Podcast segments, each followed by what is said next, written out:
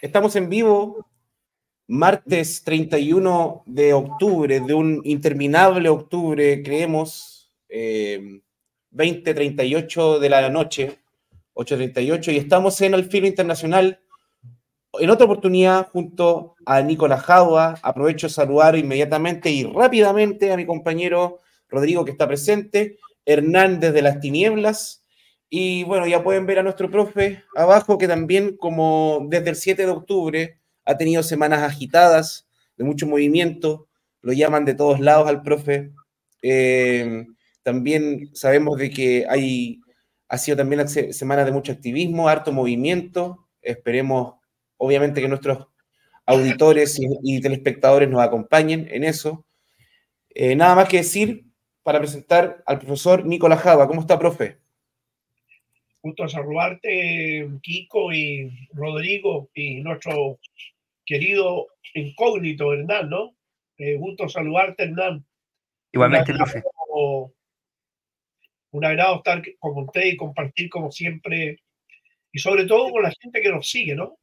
Que es la barra y la, la buena barra que da gusto, fíjate, en realidad da gusto poder dialogar con ellos y en fin, porque es gente que le interesan los temas y, y esa es la mejor gente en el fondo.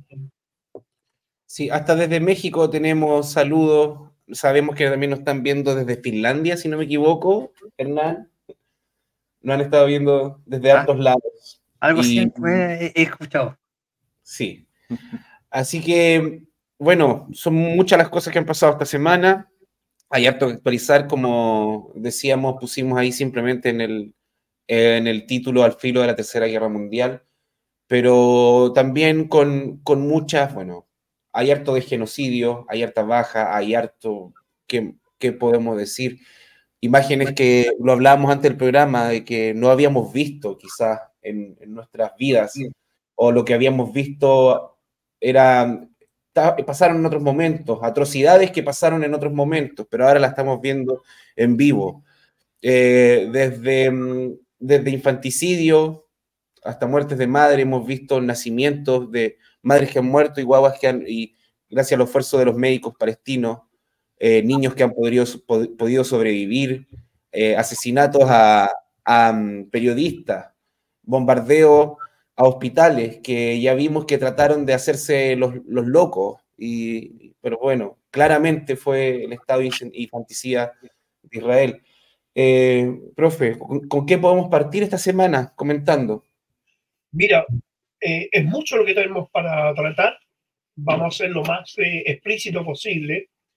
Pero antes que nada, quiero tomarme un minuto, Kiko, Rodrigo, Hernán, en un pasquín miserable,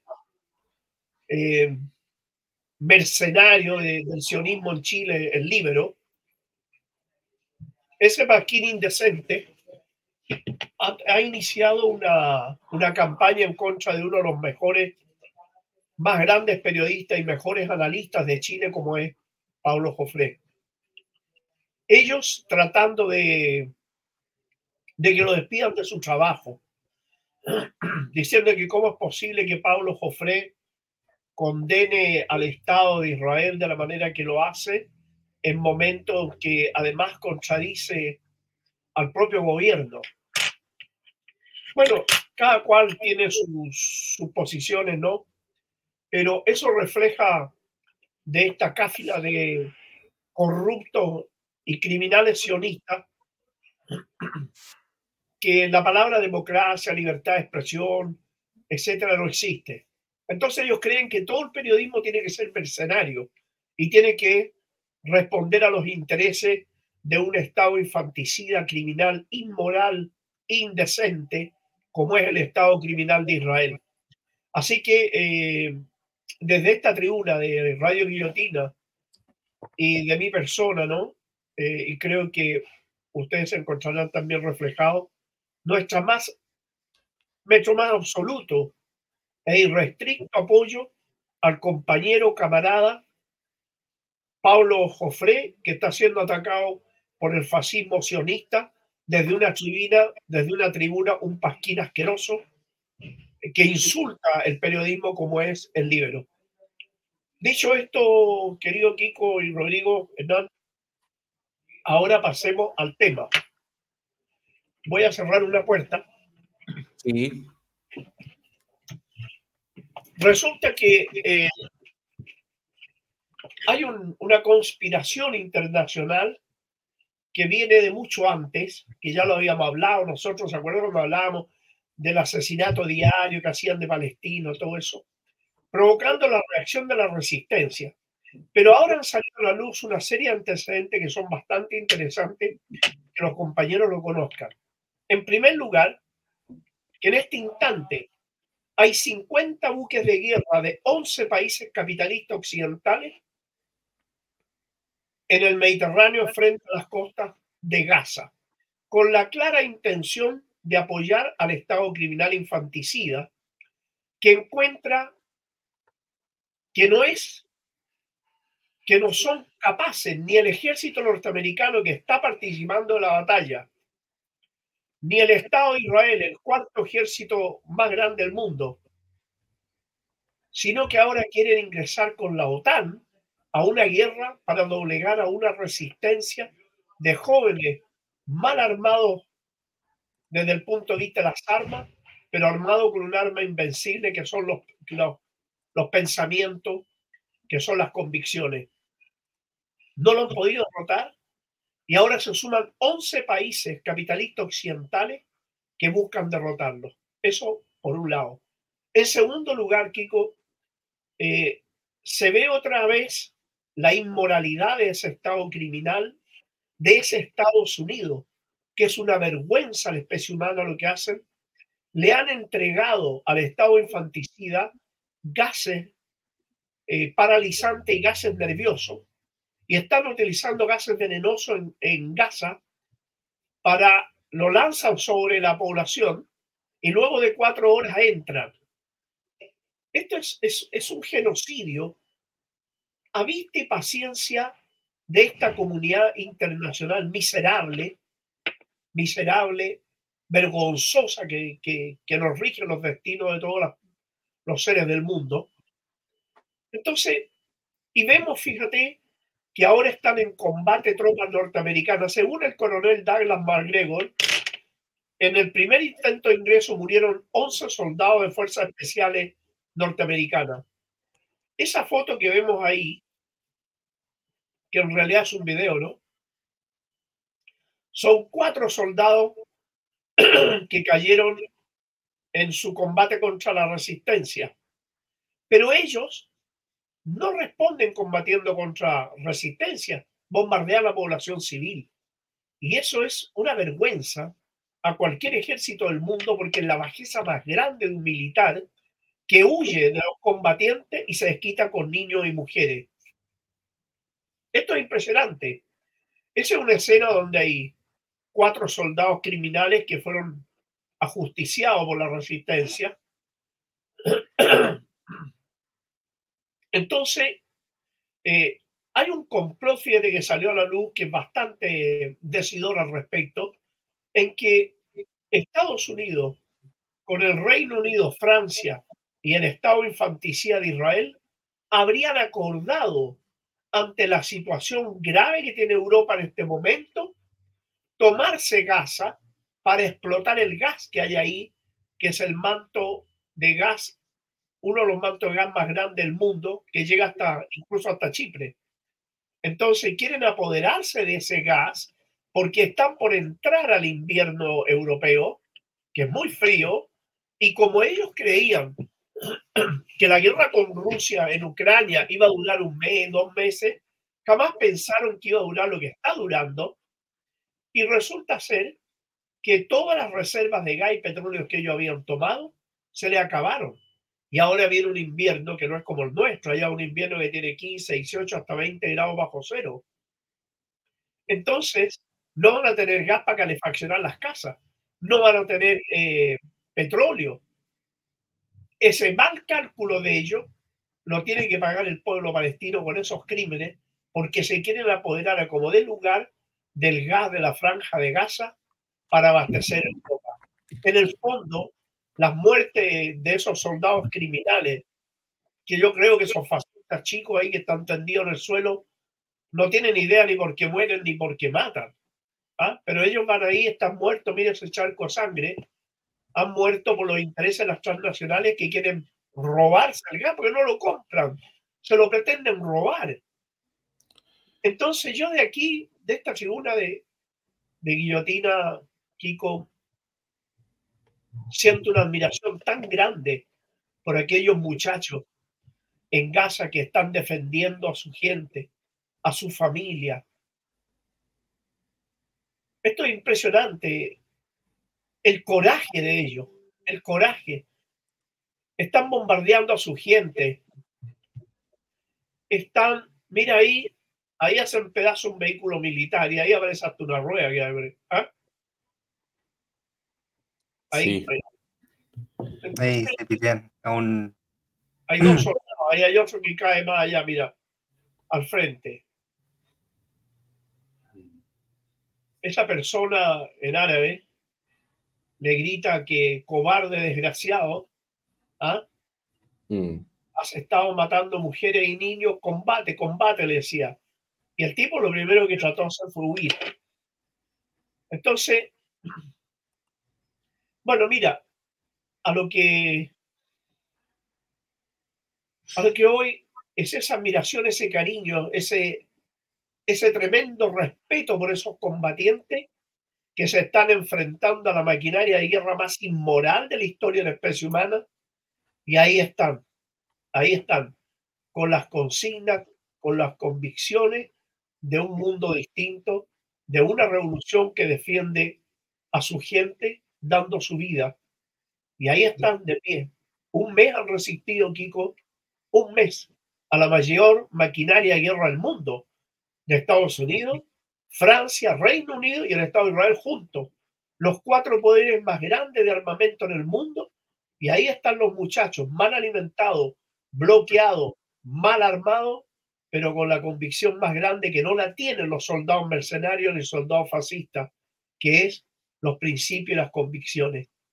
Esa arma es indestructible. Y eso es el cariño más grande que me emociona cada vez que pienso en ello. Ante esta situación, Hezbollah inteligentemente no ha querido tomarse toda la frontera porque se lo puede tomar en este momento. No lo hace. ¿Por qué razón? Porque tendrían que entrar en una batalla profunda que va a tener un desenlace. Pero lo que ellos quieren es mantener inmovilizados los regimientos israelíes cuidando las fronteras del Líbano para que no puedan ir a combatir a Gaza. Mm. Hoy, hoy, el país más pobre de Asia, que es Yemen, le ha declarado la guerra al Estado de Israel. Hoy. Le declaró la guerra y comenzó de inmediato a lanzar misiles y drones en contra del ejército fascista. Pero como el imperio lo está ayudando, derribaron algunos, derribaron algunos misiles, pero cuatro pasaron. De los cuatro, uno lo derribó Arabia Saudita. Ahí queda más claro que nunca la connivencia entre el imperialismo, el fascismo y los reaccionarios árabes. ¿Te das cuenta? Así que... ¿ah? Profe, que en esta, en esta, nosotros hemos, lo que más nos tiene confundido esos son esos los apoyos que de repente aparecen, algunos son de pura boca, hay que decirlo.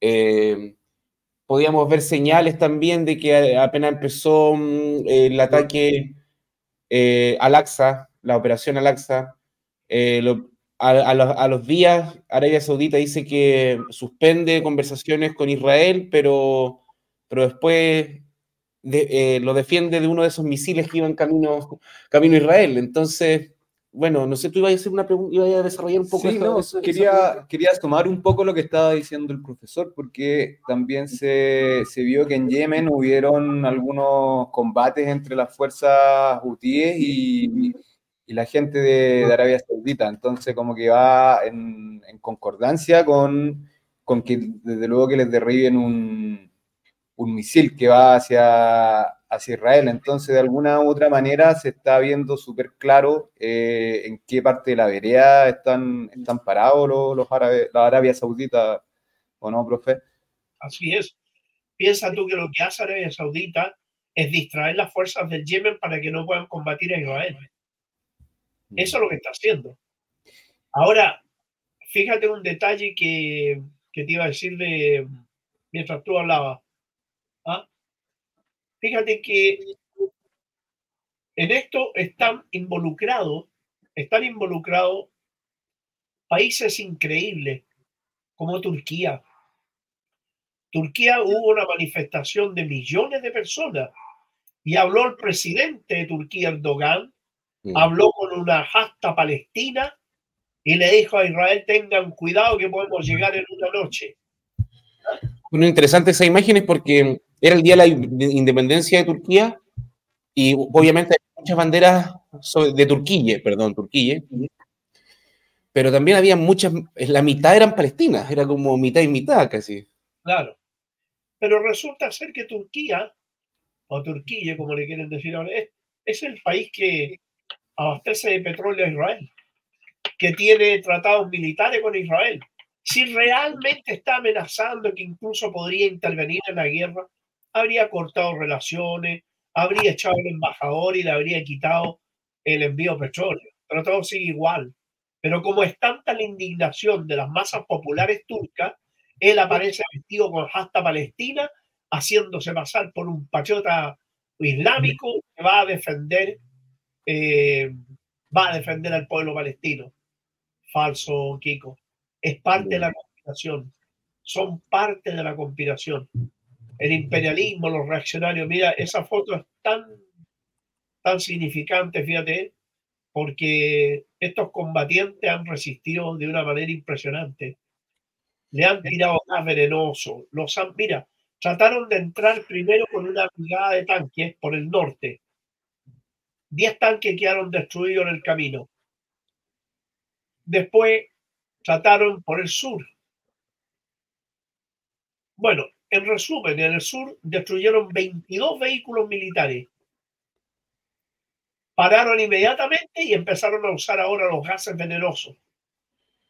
Sí, eh, es que un poquito, profe, para como se dan las noticias, que a mí me gusta ver harto los medios, y lo conversamos, también se dio cuenta, obviamente, Hernán, de que mm, empezaron los gringos y Israel empezó a acusar de que jamás estaba usando gases y dijo Hernán de inmediato, de, inmediato, esto significa que Israel va a empezar a usar gases.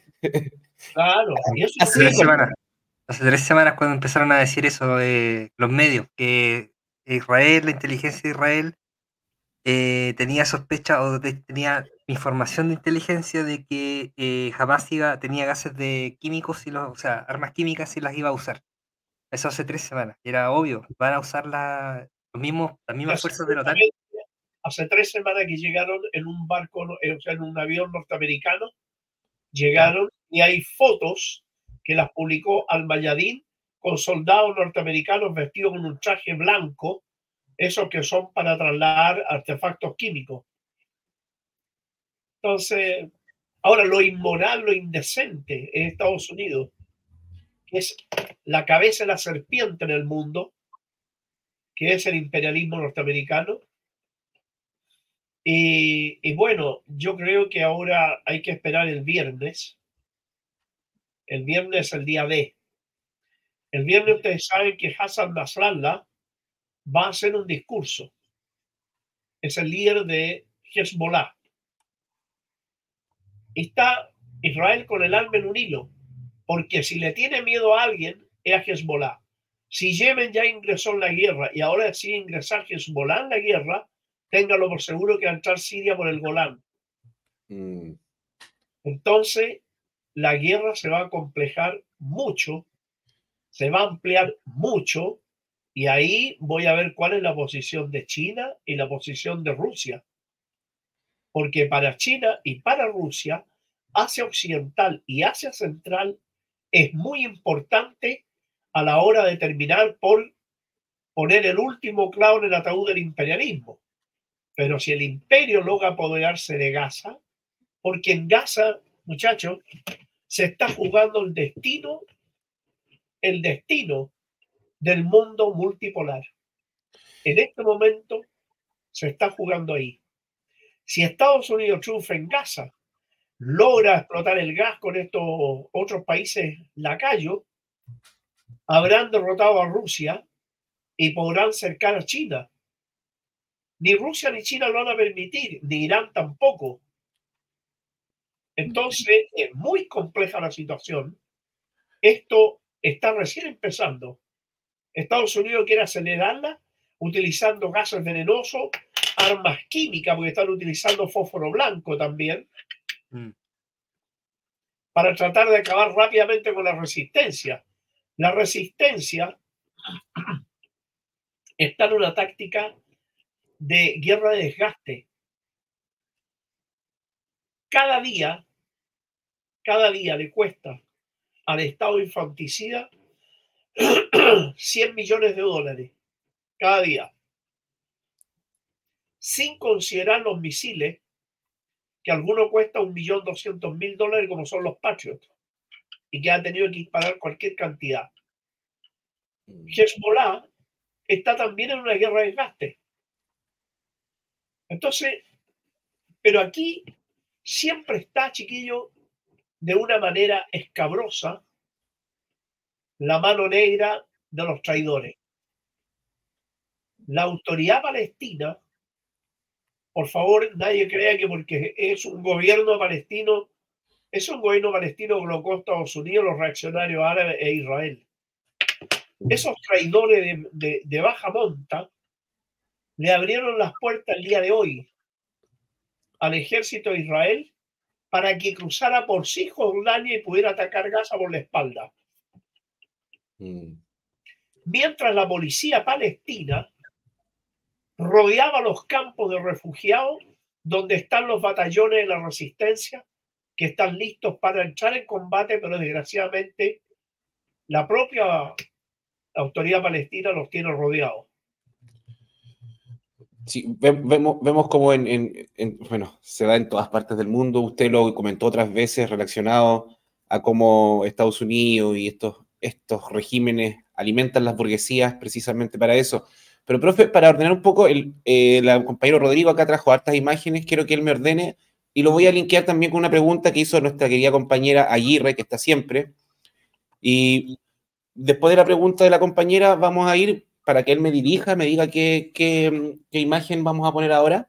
Pero la pregunta de Aguirre dice al profe, jamás declara que el Estado asesino está realizando una limpieza étnica en Cisjordania y que en esa zona no existe jamás. ¿Qué organizaciones de la resistencia palestina están activas allí? Si podemos responder brevemente eso y vamos con las imágenes del compañero Rodrigo. Bueno, muy buena la pregunta, fíjate. En Cisjordania principalmente está el Frente Popular de Liberación de Palestina, la Guarida de Leones, que es una organización de jóvenes, los comités populares de resistencia y eh, sectores de la yihad islámica y del Frente Popular de Liberación de Palestina. Jamás tiene la fortaleza en Gaza. Lo que está haciendo es lo que yo les comentaba recién, Israel junto a la autoridad palestina están haciendo no una limpieza étnica, sino que están entregando por centena a todos aquellos que son contrarios a la autoridad palestina y a Israel, se lo están entregando a los eh, israelíes para que los encarcelen y en caso de llegar a un acuerdo de canje de prisioneros, entregar esos prisioneros y no los que están de antes. Pero jamás, ya les ha dicho, solo van a soltar a los oficiales que tienen como prisioneros de guerra cuando las cárceles estén vacías. No exista ningún palestino en cárcel. Ese es el, gallito que tienen ahí en estos momentos y que claramente Israel no, no quiso eh, hacer un alto al fuego ni nada porque no les interesa además eh, estar negociando. O sea, como, como, estamos todos claros acá, hay una cuestión de aceleración del, del, conflicto. Un plan que ya existía. Un plan que claramente ya existía y ahora con estas semanas ya que, que está ocurriendo todo esto, podemos empezar a vislumbrar un poco mejor cuáles son los posicionamientos de los, de los imperios y los distintos actores. Ahora yo quería dar algunos datos, profe, anclándome un poco en, en lo que hablaba usted de Hezbollah, que en el norte, en el norte ya se están abriendo un poco el frente de batalla, un poco tibio estábamos pensando, pero eh, según los números no es nada tan tibio. Voy a ir con los números de inmediato, que son la, la misma infografía que tenemos acá. Ya. En el, en el, frente norte ya han muerto 120 soldados israelíes, nueve tanques, dos vehículos blindados, eh, un vehículo aéreo no tripulado, 33 radares, 69 sistemas de comunicación, 140 cámaras de alta resolución, 27 sistemas de inteligencia y 17 sistemas de interferencia. Estamos hablando que claramente, como dice usted, profesor, Hezbollah es, eh, tiene un nivel militar bastante preparado y, que mantiene las tropas israelíes en constante alerta en el norte. ¿Pero esos fueron bajas de hoy día o de un periodo de tiempo? No, este es el, desde que se inicia el, esta... Ahí, ahí sale. Bueno, ahí el, nuestro amigo... ¿Cómo? El frente norte es la frontera con Líbano. Sí, justamente. Sí, pero ahí lo de la fecha y NTN, nuestro amigo John, Makers. Si fueran bajas diarias, te creo que fuera un frente que se está en combate, se en enganche completo, pero son bajas en tres Sí, semanas. pero, pero mira, no, ahí está, ahí está, mira, a casa de la fecha. Es desde el 8 de octubre al 30 de octubre. Está muy, muy actualizado esto. Y bueno, obviamente ahí está eh, el compañero Rodrigo, lo que estaba haciendo recién era traducir la, lo, la, las cosas que han atacado. Acá están los sistemas de interferencia, los de inteligencia. Acá están, bueno, los, blindados. Ahí las bajas, las bajas de los soldados israelíes. Ustedes podrían mandarme eso, me lo pueden mandar y Rodrigo así traducido como lo tenías tú. Sí, sí, profe. Lo, lo tengo tre- en otra listita, pero se le envío los dos, los dos, las dos cosillas. posible. Mira, les voy a mandar también unas prisioneras israelíes. ¿ah? Ojo, que son soldados, ¿no? Que las pillaron en la fiesta. En la fiesta cuando terminaron su entrenamiento. Pero, ¿cómo putean al ministro de. al primer ministro israelí? ¿Ah? Ya, vamos a poner. Profe, y bueno, continuamos acá. Que eso, estas son la- las bajas que ha logrado Hezbollah. Eh, ahí Hezbollah. para, Pero ojo, Hezbollah también está actuando con una milicia que es la milicia de Abu, Abu Muhammad al, que son eh, Abu Ali Mustafa, perdón, que es de el Frente Popular de Liberación de Palestina, una organización marxista-leninista que se alió con Hezbollah y están formando batallones conjuntos. Estas bajas han asustado, tienen aterrado al ejército israelí, porque el ejército, no, ese ejército mercenario no tiene las convicciones. Fíjate que llamó a, para que más o menos usted entienda una cosa, están acostumbrados a bombardear del mar, de tanque o de aviones, pero en el combate directo, ahí necesitan las letrinas. Entonces en los campos de batalla no hay baño, entonces no los pueden ocupar.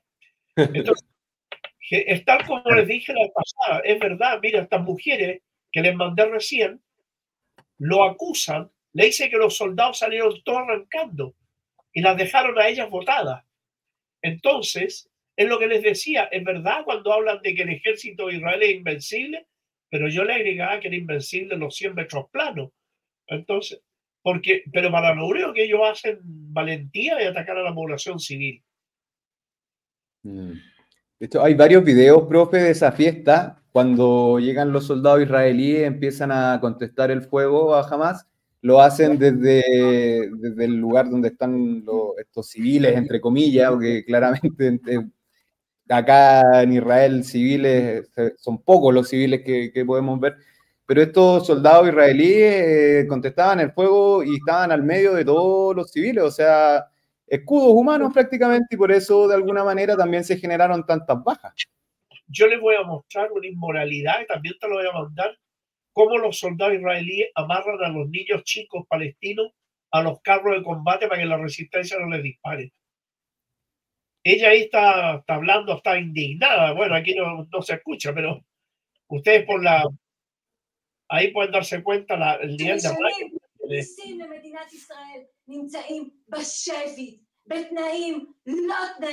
שנים ataque. מיסים למדינת ישראל נמצאים בשבי, בתנאים לא תנאים. אתה הורג אותנו, אתה תהרוג, אתה רוצה להרוג את כולנו, אתה רוצה עם צה"ל להרוג את כולנו, לא מספיק טבחת בכולם, ¿Cómo? Todas las chuchas a mí por haberse la están echando al primer ministro de ellos que los traicionó. Mm. Sí. Profe, este conflicto que se genera al interior de Israel, o sea, ¿cómo, cómo va eso? ¿Hay algún conflicto real más que lo que ya venía de antes con, en contra de este tal Netanyahu? No, ahora se incrementó. El conflicto ahora se incrementó por el hecho de que quedó al desnudo de que todo lo que habían hecho ellos era pensando en, en ocultar la corrupción de este hombre que está sometido a juicio por corrupción, por robo. Entonces, eh, la gente está indignada porque, ¿qué es lo que les dicen? Jamás inteligentemente ha, ha presentado estas cosas y también eh, ha dado los partes militares cuando han muerto en los bombardeos, han muerto civiles, ¿no?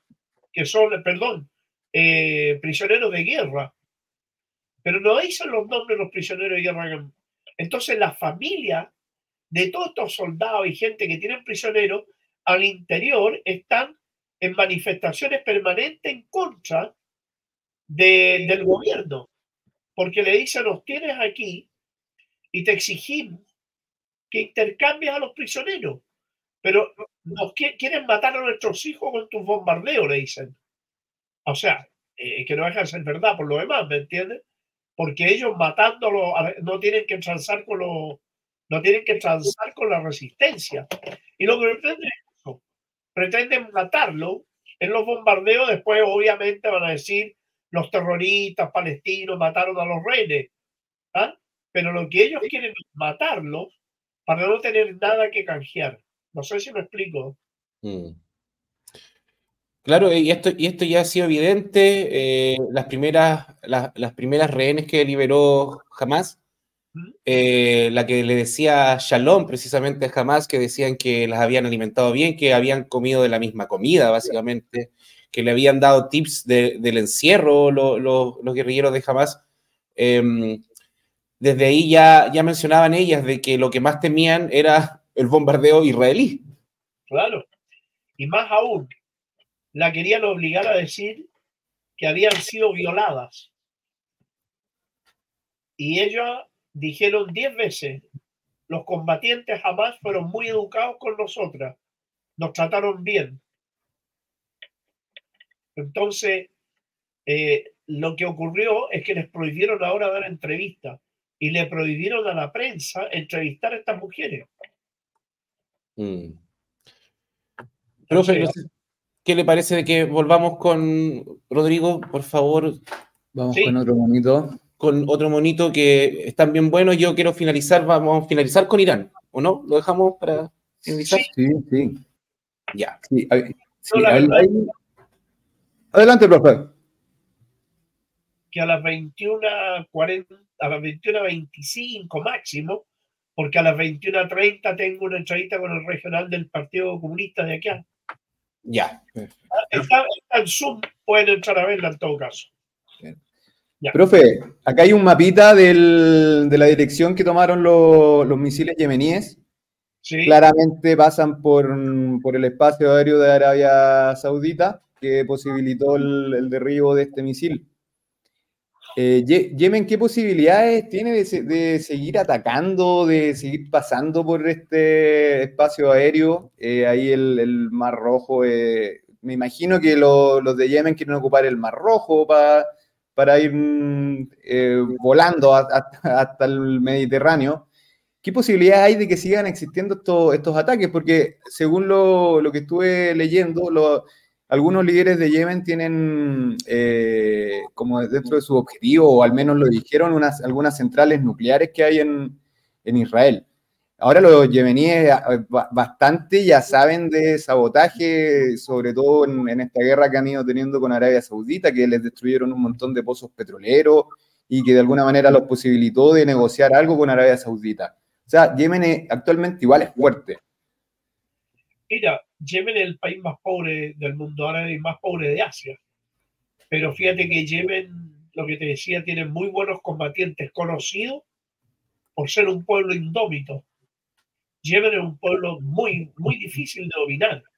Son guerreros, son duros.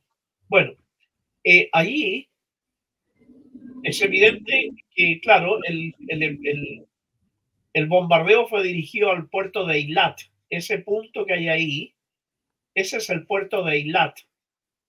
Ese. No, al lado de Aqaba. Justo, muy bien, Hernán. Es al lado de Aqaba. Mm. En la película de Arabia, ese era el punto que quería dominar Lorenz para poder derrotar a los turcos. Es muy importante ese lugar. ¿ah? Es muy importante se han escuchado varias explosiones y está el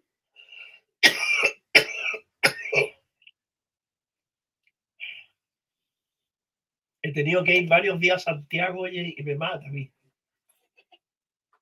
El smog, profe, acá es terrible. Ya se le está acabando la voz también más encima, porque yo estoy trabajando, estoy de encuestador y, y, ya llego hasta ahora con un poco de, entre todas las entrevistas al profe, me imagino. Terrible. Hoy día he tenido varias, fíjate, pero ahora es la, que me ha ido ya más compleja. Pero no, el, de mi entrevista, ¿verdad, chiquillo? Esto es, lo más agradable para mí de todas. son siempre, lo digo con, con, mucho cariño y con mucha sinceridad. Son los programas que más me gustan a mí, son los que hago con, que hacemos, ¿no? Eh, bueno, a terminar de explicar, eh, los misiles de Yemen tiene un alcance hasta de 2.000 kilómetros. Y estos que lanzó transportaban una ojiva de 1.600 kilos. Eran misiles bastante poderosos. Ahora, en el segundo ataque, voy a llamar en el tercer ataque, hoy día hubo el tercer ataque, fue derribado uno solo. Los otros pasaron, pero no los han mencionado. Pero ante esta situación, Estados Unidos mandó 900 soldados más a los 9.000 que ya mandó. Estos 900 son especialistas en trampas explosivas y todo eso para ayudar a los israelíes en la franja de Gaza. Macron, con el gobierno asqueroso ese de Francia, mandó un barco para apoyar a Israel. Y el Reino Unido tiene una flota completa. Entre esos 11 países tienen 50 barcos de guerra en el Mediterráneo que fueron para ayudar, como les decía, a, Israel. Y aquí, verdad, es, es, siento un orgullo, siento una admiración tan grande por esos combatientes, porque ustedes se dan cuenta el poder militar que tienen encima de ellos. Y ya resistiendo un mes, un mes. Esos combatientes mal armados, mal alimentados, pero ahí están, fíjate. Siento tanto orgullo de ellos. Ojalá este ejemplo de, Gaza sirva para que otros pueblos del mundo también se levanten, para que este, esta espesa nube negra que ha sido para la humanidad el imperialismo norteamericano sea una pésima noche del pasado. Pero hay que abrirle al imperio, como decía Che Guevara, 1, 10, 100 Vietnam. Está Biden viaja mañana a Israel y a varios países árabes. ¿A qué va? Va a obligar a los países árabes a intervenir. Eso es lo que él va a buscar, intervenir. Pero no lo va a lograr, no lo va a lograr. No lo va a lograr. Desgraciadamente la mayoría de esos árabes son traidores. O sea, no, no pensemos ni creamos bajo ningún punto de vista de que por ser árabes son son aliados, no, no, son traidores. O sea, de verdad, perdón, creo que me equivoco al decir son traidores. No, son enemigos, porque ellos no han traicionado nada, porque su objetivo no es la independencia, la liberación, la dignidad, la independencia política del imperialismo. Ellos son aliados del imperialismo. La verdad que no están traicionando, son enemigos. Esa es la verdad. No están traicionando, son enemigos. Un enemigo más de los pueblos árabes. Profesor, ahí pusimos una gráfica. Este es el, grupo, el contingente eh, internacional que eh, generó la invasión de Libia, a la Libia de Gaddafi. Y acá es súper importante los países que, que están metidos, al menos salen los del mundo árabe. Y claro, pues está Turquía, está eh, los Emiratos Árabes y otros países más eh, de, ese, mundo que, eh, que, apoyaron a, prácticamente a la OTAN, al imperialismo, a, destituir a, Gaddafi. Y acá en esta gráfica, claro, muestran todo el contingente, o sea, todos los aviones que enviaron, los, los tanques, submarinos, etcétera, que es una operación gigantesca. ¿Es posible, profe, que se, o sea, claramente se está armando algo, ya hay 50 barcos y 10.000 soldados estadounidenses en la zona, ¿es posible que se pueda armar una coalición así en contra, no sé si va a ser de Gaza propiamente tal, porque al parecer los ojos también están puestos en Libia y posteriormente a Irán, ¿no? Principalmente Irán, Siria, Irak y Yemen. Sí. Biden amenazó a Yemen y le dijo que si ellos intervenían en contra de Israel, ellos iban a atacar a Yemen. La respuesta al Yemen fue lanzar varios misiles hoy día y declararle la guerra al Estado de Israel. Nos cortaron en Facebook, por si acaso. ¿Cómo? Nos cortaron la transmisión en Facebook. Ah, ya. Bueno, son cosas, son cosas que pasan. No, chiquillo, esto lo que hacen es colocarle una medalla en el pecho a ustedes. Sí, es raro porque los dos videos que a todo esto, en, este, en esta transmisión, abajo en, el, en la descripción de este programa, dejé todas las redes de Guillotina y también dejé los tres links que están en Spotify de los videos que nos eliminaron de YouTube, que son tres.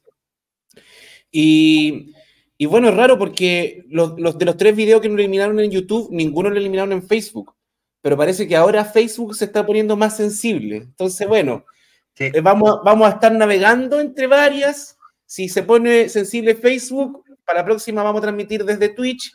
Y si se pone eh, eh, después YouTube sensible, así nos vamos a ir. Así que de que nos, de que nos van a amedrentar o de vamos a dejar de hacer esto, olvídenlo. Pero, profe, ahora yo, antes para que podamos, quizás la, próxima semana, em, poder ahondar un poco más, pero yo ahora me quiero llegar a un mapita que, traje yo, que es precisamente lo que usted también ha hablado en otros lados, que tiene que ver con Irán. Y acá está Irán y algo muy importante que usted dice que lo que quieren, lo que quiere, lo que quiere destruir en el fondo, lo que quiere que no se realice Estados Unidos, la OTAN y Occidente en general, es que no se dé la ruta a la seda. Y acá podemos ver que de Belt and Road se llama en inglés, acá le llaman la franja y la ruta. Y bueno, ahí si pueden ver en azul está el corredor, el, norte-sur, y con, rojo está lo que es la ruta de la seda, la, ampliación terrestre que ha tenido. Eh, Achurado está en construcción, está en construcción el que va desde Teherán a Estambul, que ya lleva una buena parte construida. Y está también de Teherán em, hacia Rusia, pasando por Kirguistán, por Uzbekistán, etc. Si podemos hablar un poco de esto, profe. El tren de Teherán a Moscú es un buen viaje, tan, tan bueno como el transiberiano, por cierto. Mira, eh, la ruta de la seda es más de eso, ¿ah? si va por todas partes. Pero fíjate que el puerto de Chabajal, si tú lo ves abajo, ese es el puerto más grande. Más abajo hacia el frente a Oman, ahí está el puerto de Chabajal. Mm.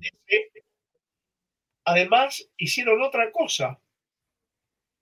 Del puerto de Chabajal, fíjate que llegan a la India y paralelo, por vía terrestre, hicieron un oleoducto Mm. paralelo para evitar cualquier bloqueo marítimo que pudieran hacer en el Golfo Pérsico, en cualquier parte.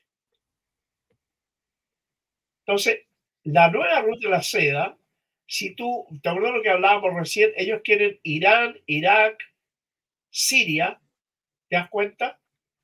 Y todo lo que era el manto de petróleo que le hablaba, de gas, perdón, que le hablaba recién. O sea, la nueva ruta de la seda queda interrumpida.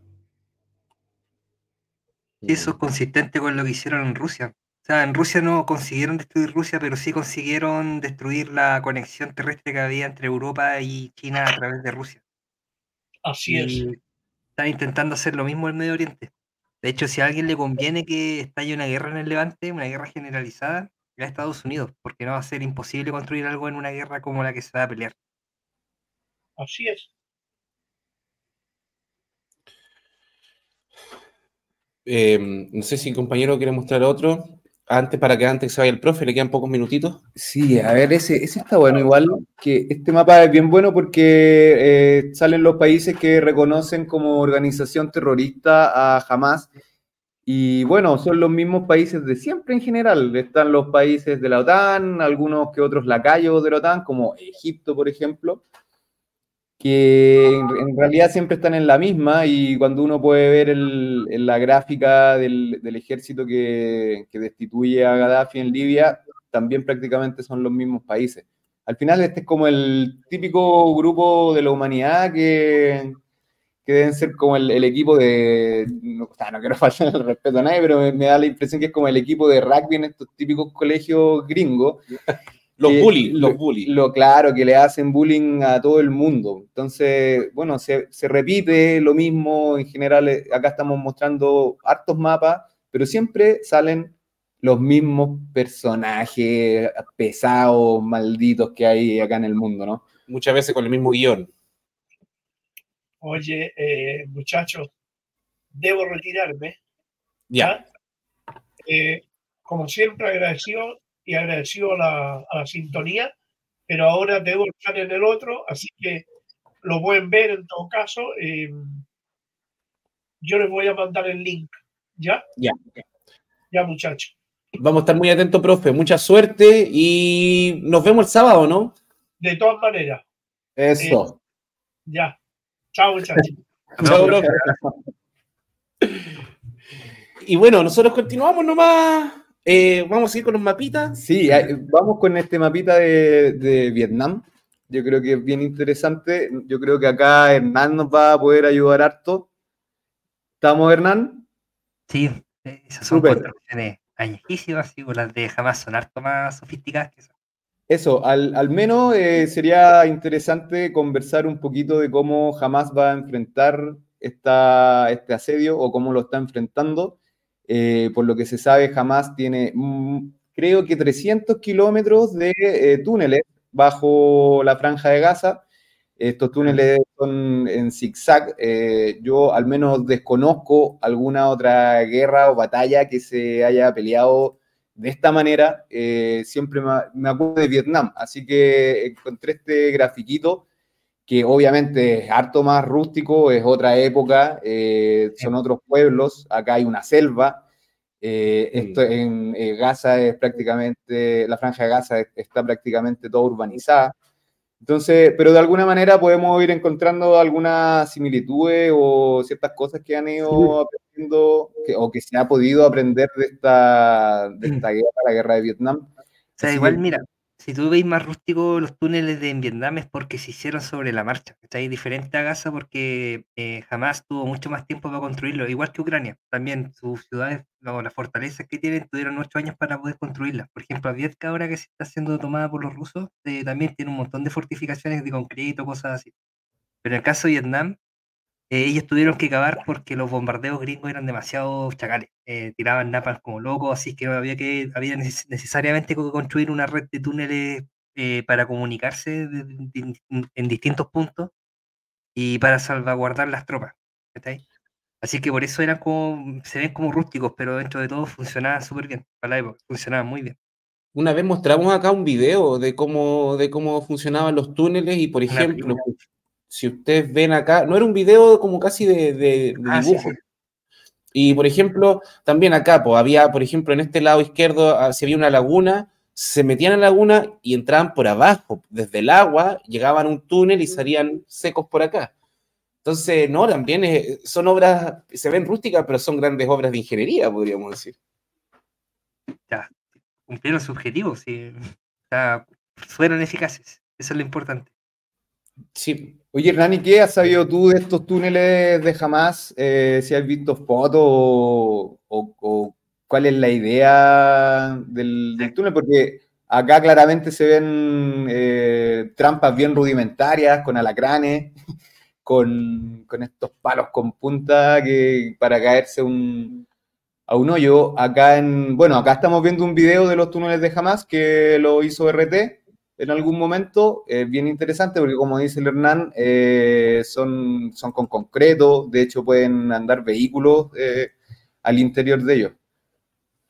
Sí, de hecho, los túneles de Hamas están más pensados para sobrevivir a ataques, de, ataques aéreos directos con bombas antibúnker. Y por eso alcanzan profundidades muy, valga la redundancia, profundas. Em, 100 metros, 150 metros, eh, encontrar con- eh, infraestructura en túneles a esa profundidad. Eh, sobre todo para salvaguardar munición, eh, agua, comida, ese tipo de cosas. Lo otro también es que tenéis que pensar en ataques químicos. O sea, jamás igual está al tanto de lo que son capaces porque este día se vio en Siria. O cuando la OTAN estuvo a punto de intervenir en Siria, también se acusó al régimen de Al-Assad, o presidente Al-Assad, como quieran decirle, eh, que us- usó armas químicas, que, de hecho había usado armas químicas contra algunas ah, poblaciones en Damasco, algunos barrios en Damasco, que fueron los terroristas que, que digamos, eh, patrocinaba a la OTAN. Y bajo ese pretexto, la OTAN estuvo a punto de intervenir.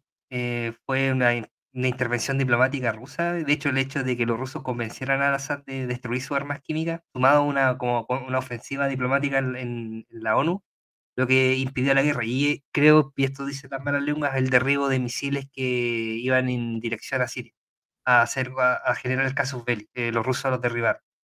Pero claro, no hay video ni evidencia de eso, pero es factible que haya ocurrido. Em, en el caso de Hamas, claro, de- por todo lo que pasó en ese tiempo, se deben estar muy al tanto de que pueden ser atacados con gases. Y de hecho, usar gases va de- contribuiría mucho a la limpieza étnica en, el, en la superficie. Y eh, ya, hay un tema así, porque las construcciones de Hamas están diseñadas para liberar una guerra de guerrillas urbanas por varios meses. Hamas va a estar ahí peleando mucho tiempo, pero no están diseñados para salvaguardar a la población civil, ¿ya? Porque ahí necesitas infraestructura mucho más grande, mucho más, más agua, mucha más comida. Así es que, claro, la población civil no lo va a pasar bien, ¿cachai? Por decirlo suave. Y, pero jamás va a poder seguir combatiendo, mucho tiempo. Y la infraestructura de túneles que hay ahí es para eso, es para que soportar el combate urbano en la superficie. Muy similar a lo que viste en Bakhmut o en Avdiivka. Eh, pero claro, el, enemigo que enfrenta jamás no es el ejército ruso, es el ejército de conscriptos, violadores, criminales que tiene Israel. Y que claro, como viste en la imagen inicial, eh, hay gente que no pretende morir, ¿ya? En primer lugar. Y eso te, te trastoca toda la lógica de combate. O sea, si tú estás peleando en una guerra, lo primero que tenéis que aceptar es que estés muerto. Punto uno. Eh, pero alguien que tenga la idea de salir vivo de eso, va, va a actuar de otra manera. Va a tratar de huir del combate, va, va a actuar como actuaría cualquier otra persona. O sea, si escuchas el disparo, tú vas a ir en la dirección contraria al disparo. Eso es lo inteligente de hacer. Oye, no no, no sé.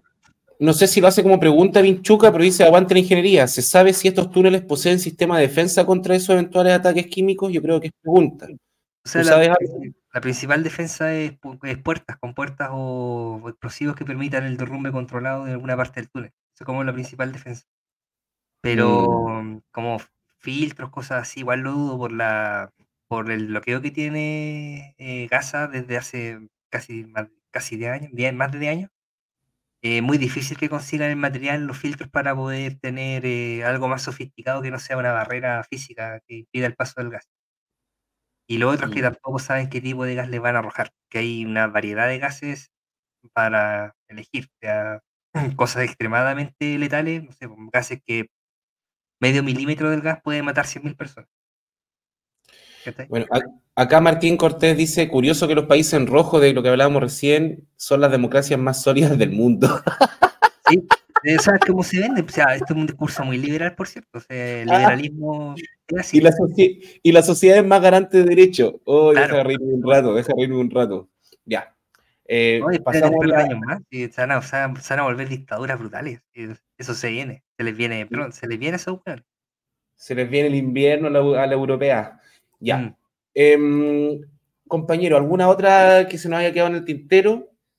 Bueno, este mapita es uno de los de las bases, o sea, muestra la- los ataques que han sufrido las bases norteamericanas en Siria y en Irak.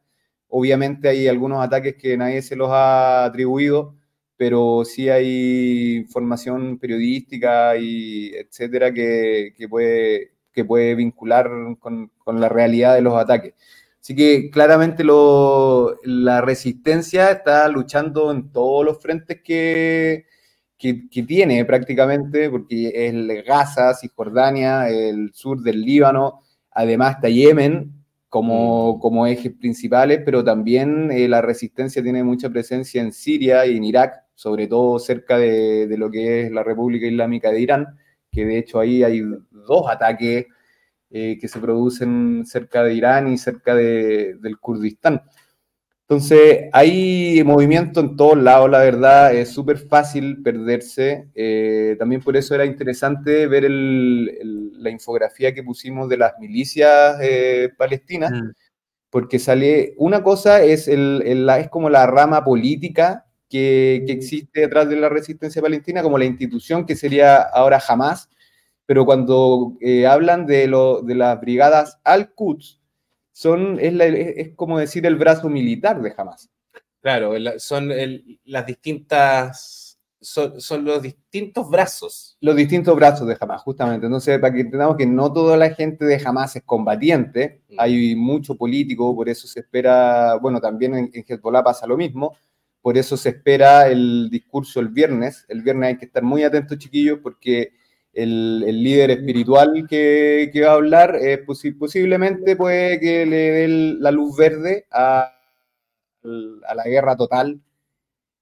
Eh, eso es lo que se cree, lo que se espera, al menos lo que espera el, mundo islámico que, está apoyando eh, a la franja de Gaza, ¿no?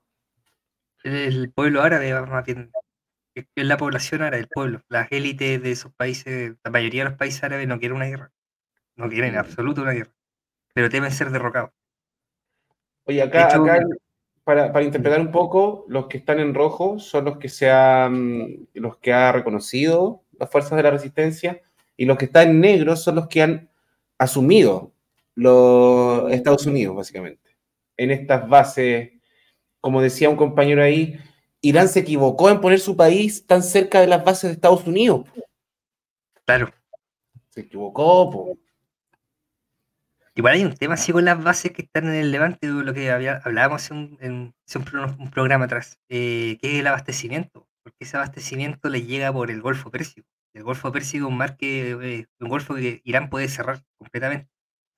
De ahí, de ahí que para Estados Unidos y la OTAN les sea tan interesante abrir un, nue- un nuevo corredor a través de Siria y el Líbano. Que es más directo, va directo a su, a- al, mar, al, al mar del cual son dueños que el Mediterráneo, pero del Golfo Pérsico no son dueños. Irán tiene control sobre ese golfo. Y, mm, y eso también te arroja varias implicancias. Yo, por ejemplo, de los turcos no confío. O sea, de Erdogan no confío nada. Eh, mm, puede que me esté equivocando con lo que estoy diciendo. Claramente esto es pura especulación, pero Erdogan perfectamente podría aprovechar este momento para invadir el norte de Siria y, ocupar el ataque. Perfectamente.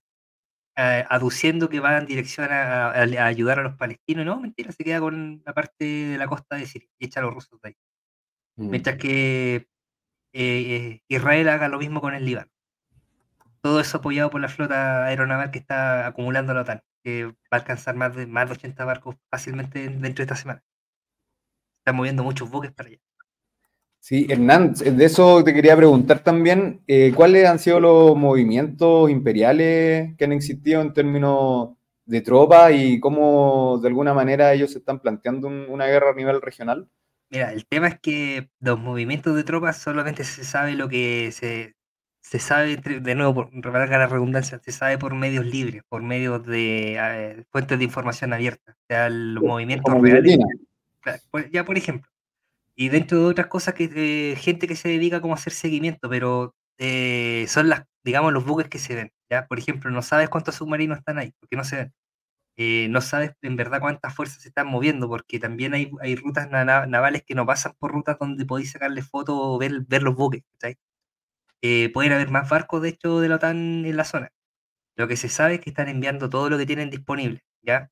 Y esto también eh, me acordaba la- eh, un analista gri- gringo que, que hizo alusión el profe hace un rato, Douglas MacGregor. Eh, él decía de que la flota gringa no está en condiciones de entrar en combate. O sea, eh, si ves al- a los últimos portaaviones de última generación ahora en el mar Mediterráneo es porque los portaaviones más antiguos no están en condiciones de entrar en batalla. Punto. Y eso se está hablando mucho en Estados Unidos de que las fuerzas militares están en un estado calamitoso, más que nada porque mucho de su equipo está cayendo ya en la obsolescencia por la antigüedad. El F-16 un avión que tiene casi 50 años. em, el Estados Unidos tiene 3.600 F-16. La mayoría de- de ellos son súper antiguos. Eh, digamos, el Estados Unidos de 2003 era abrumadoramente más fuerte que el Estados Unidos de actual. Em, mucho más fuerte. Y ahora, claro, cuentan con varios, eh, o sea, cuentan con una fuerza enorme todavía en el papel, eh, pero mucho de ese equipo está en la obsolescencia y los equipos nuevos, por ejemplo, el F-35, brillan por su ausencia en este momento en el despliegue. Y eso te arroja eh, dudas. ¿Qué tan efectivo es? O sea, todas las críticas que se han hecho a ese avión nuevo, entre comillas, ¿son reales o son falsas? Si no lo ves desplegado en la zona donde se supone va a entrar, van a entrar en guerra, donde se está decidiendo el futuro del imperio, no lo ves, no lo ves desplegado. ¿Qué pasa con ese avión entonces? Y te empiezan a entrar las dudas. Y efectivamente, ¿qué tan fuerte es Estados Unidos? Ya, pero de nuevo, son dudas. Eh, si está ahí una guerra como la que se prevé que va a pasar, que sería una guerra entre Estados Unidos e Irán, los resultados son impredecibles. O sea, ninguna guerra es posible de predecir, no una guerra de ese volumen. Lo que es predecible es que el Medio Oriente va a ser arrasado. O sea, va, va a haber un grado de destrucción Gaza multiplicado por todas las ciudades que hay ahí en el Medio Oriente. Oye, acá estamos viendo un poco el mapa que recién aparecía también, mostramos uno de los dos portaaviones, Este lo mostramos el- que lo mostramos la semana pasada. la semana pasada. Y pero por eso ahí salían lo- los códigos, po. CNB 78, CBN 69. Claro. Este, este que estaba, mm, que la semana pasada estaba por acá, ahora ya está instalado en el mar. Mediterráneo y lo mostramos a, a acá para que vayan viendo. Eso para que lo tengan bien clarito. ¿Se entiende? Ahí está CBN 69 y el 78. Ya está, ya llegó el 30 de octubre a ese sector, a Valletta, Palermo, por ahí. Claro, está en el sur de Italia en este momento, está eh, parado eh, porque dicen que están esperando más, más embarcaciones que lo, que lo apoyen, pero bueno, como a los muchachos ya saben que estamos súper pendientes de los movimientos de los portaaviones, le estamos sacando, no, no fotos nosotros, pero estamos, la red nos está proveyendo de, de esa información, Mm. así que eh, está bueno, está, está bueno. Y mira, mira la- lo que nos dice Oscar Waldo. Eh, les tinca en alguna semana hacer una clasificación de los tres mejores y peores medios para informarse. El, el peor, vamos a hacer el tiro, eh, Emol. Info- Infobae y Emol. Infobae, por favor, todo lo que venga de Infobae, no lo abra, no, porque hasta vienen con virus y uno hace clic esa wea. Es, es- es así, es así de. Como cualquier weá que sea liberal eh, es, es mierda. O sea, el Infobae, el Libero, es, es basura, es propaganda pura. Sí, y bueno, importa en algo que Boric llame a consulta al embajador de Chile en Israel. ¿Por qué chucha hay un embajador? Y aprovechamos de dar la noticia de que Bolivia oficialmente dejó de reconocer como un Estado legítimo a Israel. Retiró a sus cuerpos diplomáticos, es oficial. Así que es, es interesante eso. Ojalá que los algunos países latinoamericanos puedan seguir el ejemplo de Bolivia, así como también seguir el ejemplo de, de- de cómo están produciendo, de, de cómo tiene una baja inflación, cómo siguen el crecimiento económico. Hartas cosas que imitar a Bolivia, pero, pero vamos a dejarlo en, en- al- por mientras en eso, o imitar eh, eh, eso, el dejar de reconocer, y no como este otro que anda, anda haciéndole consultas al embajador.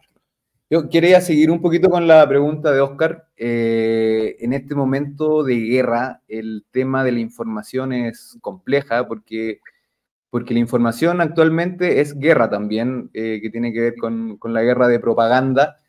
Por tanto, es súper difícil saber qué es lo cierto, qué es la mentira, hay que tener ahí un ojo bien clínico para, para poder entender, más, más que entender lo que dicen, es qué es lo que no dicen.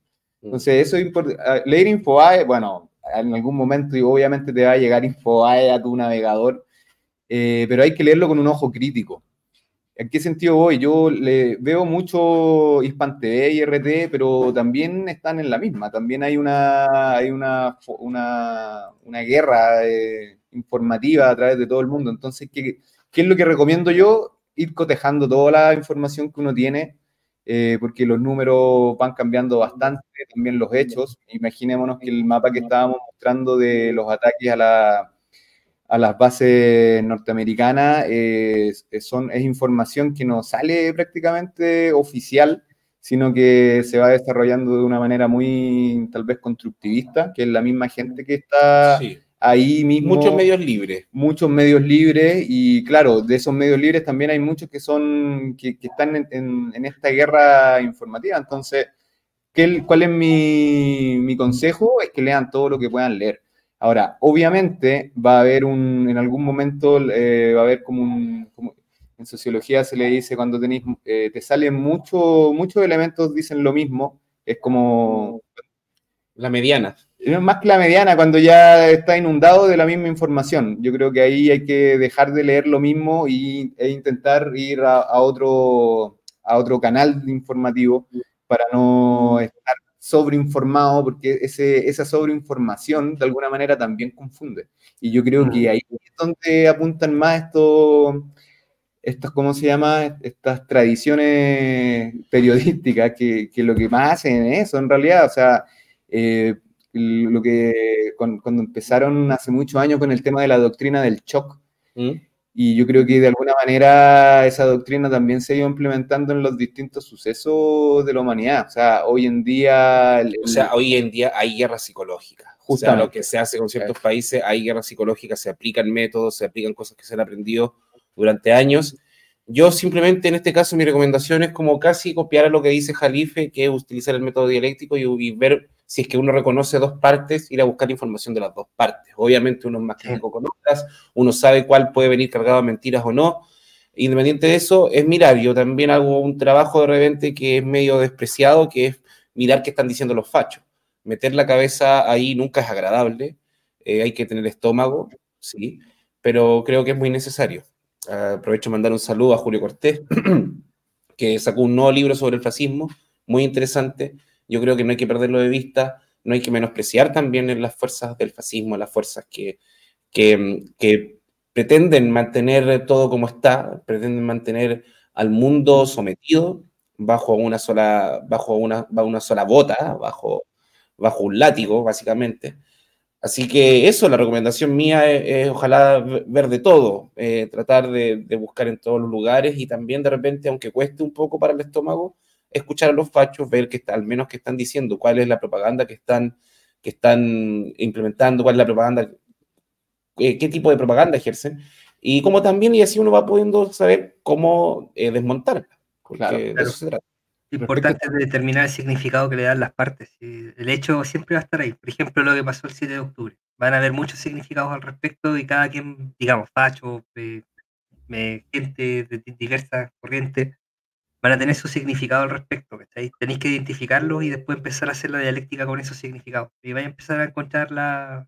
Solito va a empezar a caer, a, caer la, la, verdad, por decirlo así. Claro. Hay un muy buen programa que se hizo acá en este mismo espacio donde se entrevistó al compañero argentino, mm. que él hablaba de los relatos que... Las narrativas. Las narrativas que, que tienen el, el sionismo y que son palabras súper a veces específicas y que hay varias narrativas. Yo creo que es importante ir viendo cómo esas narrativas se van eh, inmiscuyendo ahí en, en, todo lo que son los medios de comunicación. Oye, ¿podríamos ir al, a un mapita de, de, la franja de Gaza, Kiko? Al, mapita donde, para que hablemos un poquito del, de los combates que han estado sucediendo. No, no tenemos mapa aquí, vamos al, al en vivo. Al envío, vamos. Al envío. ese también lo podríamos compartir con acá con, con la gente que nos escucha, porque esta página es muy buena. ¿En qué sentido? Eh, tiene mapas eh, en vivo eh, desde todos los, los sectores del mundo que están en conflicto. Eh, sale Ucrania también, sale Yemen y bueno, eh, ¿qué más sale? Bueno, salen varios, varios sectores. Pero nos vamos a Israel-Palestina. Ahora nos vamos a Israel-Palestina un poco para que comentemos cómo está la situación militar en la franja. Han- est- estos últimos días ya han habido varias, varios intentos de incursión. Como Sí. decía el profesor, habían estado intentando entrar por, por el sur, han estado, ta- pero fundamentalmente están intentando entrar por el norte de la franja de Gaza. Eh, eh, se hizo un- una brecha ahí con unos tanques, no sé si, no sé si habrán salido, eh, pero se, eh, se metieron por la playa y por la parte eh, nor, noreste de la franja han intentado entrar también con tanques, pero fundamentalmente con, con infantería. No sé si tú, Hernán, ahí, estás ahí enterado del, de cómo está el, la- el plano militar acá. En- mira, si te vas a la franja de Gaza, debería estar marcado el centro de Gaza con una incursión israelí que llegó hasta. Se metió bien adentro, está oscurito. De. Se metieron bien adentro, FBI. pero Hace- sufrieron bajas Hace grandes. poco, hace poco tiempo los cazas de defensa aérea interceptaron una amenaza aérea que está en la zona del Mar Rojo, al sur de Iliad. Eliad. Eso está ahí. El ministro de bueno, Arabia Saudita, vamos a seguir ahí. Acá. la franja. Espérame, espérame, que- Eso ha sido lo último, los bombardeos de Yemen a Eliad. Como bien decía Hernán, en la franja de Gaza, en la parte central, hay una incursión israelí. Lo que, ¿Qué es lo que andan buscando? La franja de Gaza está conectada por dos carreteras principales, una que va por eh, la costa, eh, muy cerca de la playa, y otra que va por el medio. Eh, esas dos carreteras son las que conectan fundamentalmente toda la franja y los israelíes están buscando controlarlas para poder separar el norte del sur. Acá están partiendo, por, por decirlo, en pedacitos la franja.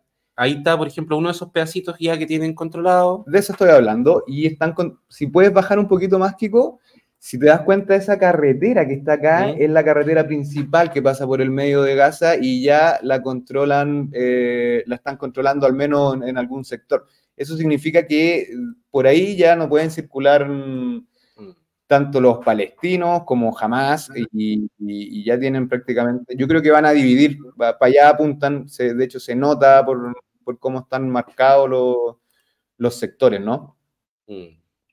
Hay fuerzas y vehículos del ejército israelí están en la calle Salat al-Din e intentan llegar a la calle Al-Rashid. Claro, incluso por ahí entraron con tanques. Ahora, también hay que entender que todas estas, bat- la mayoría al menos de las batallas que se están dando en la Franja de Gaza eh, son en sectores que no están tan...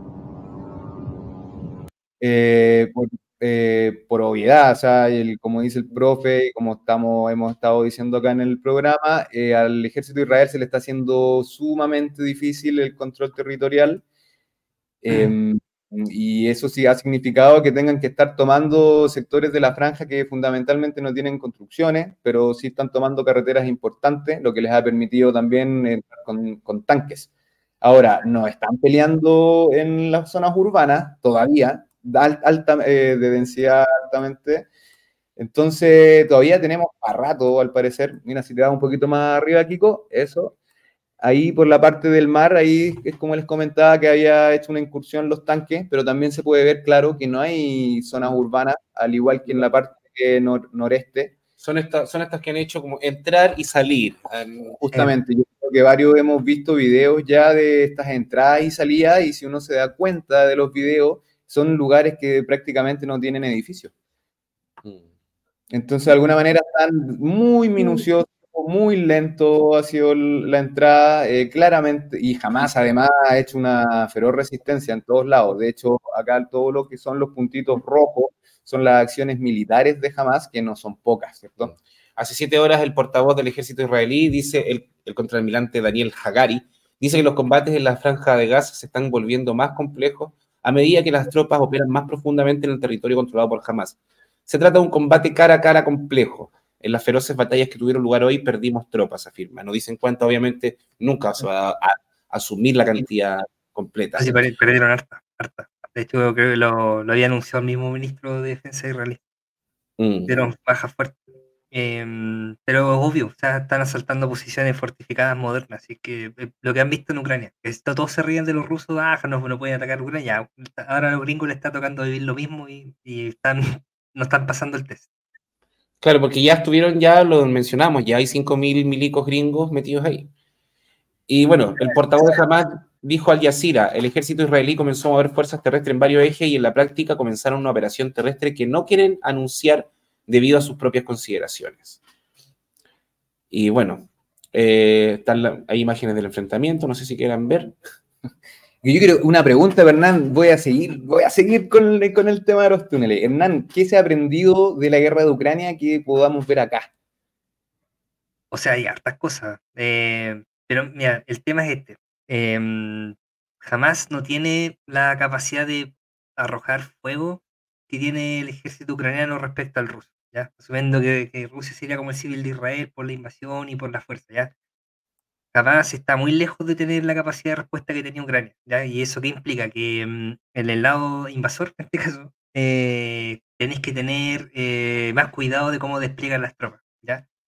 Tenéis que tener cuidado de no juntar tanto los tanques, las municiones, ese tipo de cosas. En este momento los israelíes no tienen problemas con eso. Tienen, están haciendo un montón de cosas que si se enfrentaran a un ejército regular, como jamás, perdón, como Hezbollah, la pasarían pésimo la pasarían horrible, los harían mierda, básicamente. Eh, pero en el caso de Hamas, como están más limitados sus recursos, eh, pueden hacer este tipo de incursiones touch and go y tratar de causar bajas, aterrorizar, cosas por el estilo. Eso lo hace un poco distinto a Ucrania, ¿ya? Salvo por el tema de las incursiones que hace Rusia como constantemente, eh, que hace, manda, digamos, tropas de mm, comando, por decirlo así, las líneas enemigas y causa sabotaje, cosas por el estilo, asesina por personal que está, digamos, no combatiente militar, no combatiente que está en la parte logística, cosas así. Pero en el caso de Gaza, como es tan chico y aparte todo lo logístico está bajo tierra, los israelíes no tienen oportunidad de hacer ese daño sobre jamás. Lo único que pueden hacer es su campaña de limpieza étnica. En el caso de los, de los túneles, ya mira, aquí es donde están mostrando su valía, porque al estar fuera del alcance de la aviación israelí y de la artillería israelí, eh, están proveyendo a las tropas que están combatiendo en superficie de toda la munición y el avituallamiento que necesitan para mantenerse peleando. Ya, pero eso, eso se debe exclusivamente a los túneles. Eso fue una gran inversión por el lado jamás. Em, pero más allá de eso, eh, digamos, es, poco el aprendizaje que tienen. salvo los, drones quizás, pero jamás parece que no tiene muchos. No tiene muchos drones.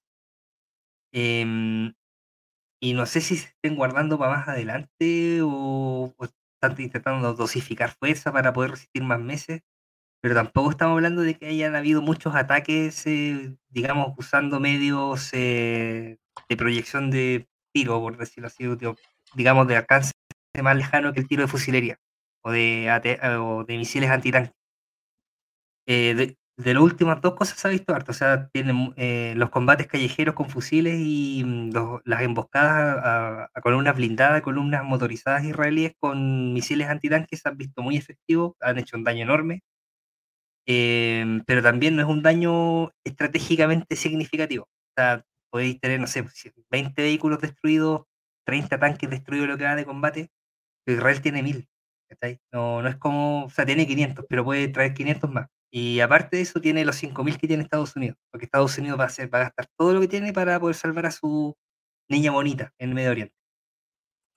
Su Anabel. Su portaaviones, su portaaviones, digámoslo así.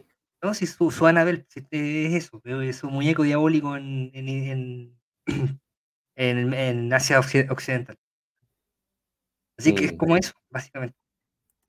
Sí, oye, yo eh, adhiero a que dejemos de decirle Medio Oriente y digámosle Asia Occidental. Ese me gusta. la fuerza de la costumbre, Es la fuerza, sí, por lo mismo que Turquía, Turquía y Cuesta, pero estamos en un mundo donde, bueno, el viejo mundo está está yéndose y está por nacer el nuevo. Sabemos que en esta época aparecen los monstruos. Podemos ver al monstruo en toda su expresión acá atacando pueblo palestino. Los peores monstruos, yo creo, de los últimos años, de los últimos 200 años, podríamos decir. Ni eh, andan por ahí con los nazis. Oye, tengo un informe acá de los combates de hoy en la franja de Gaza. Está bastante interesante. Va- vamos, vamos. Los mercabas. Hay cuatro mercabas destruidos en el sur de Gaza, destrucción de un mercaba al noroeste de Gaza, destrucción de un blindado al noroeste de Gaza, destrucción de tres blindados israelíes en el norte de la franja de Gaza, destrucción de un blindado al este de Eres, explosión de dos blindados al norte de Gaza, explosión de una atropadora bulldozer en Beit Hanon, detonación de un blindado en Beit Hanon, destrucción de un mercaba al este del barrio de Al Saitoun. Total 15.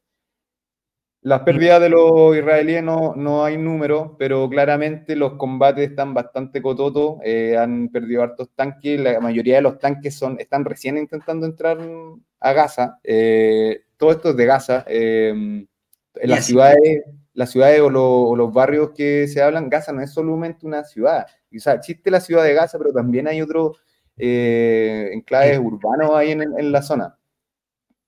Pero la toma de Gaza es lo rápido. O sea, es lo difícil. Si una vez cae, una vez que caiga la ciudad de Gaza, el resto cae fácil. Eh, Claro. Si estamos hablando de 10, 15 tanques al día, sí son bajas significativas, mm, altas. Si son 10, Sí. 15 tanques a la semana, no es tan, no es tan alto. Es reponible, de hecho.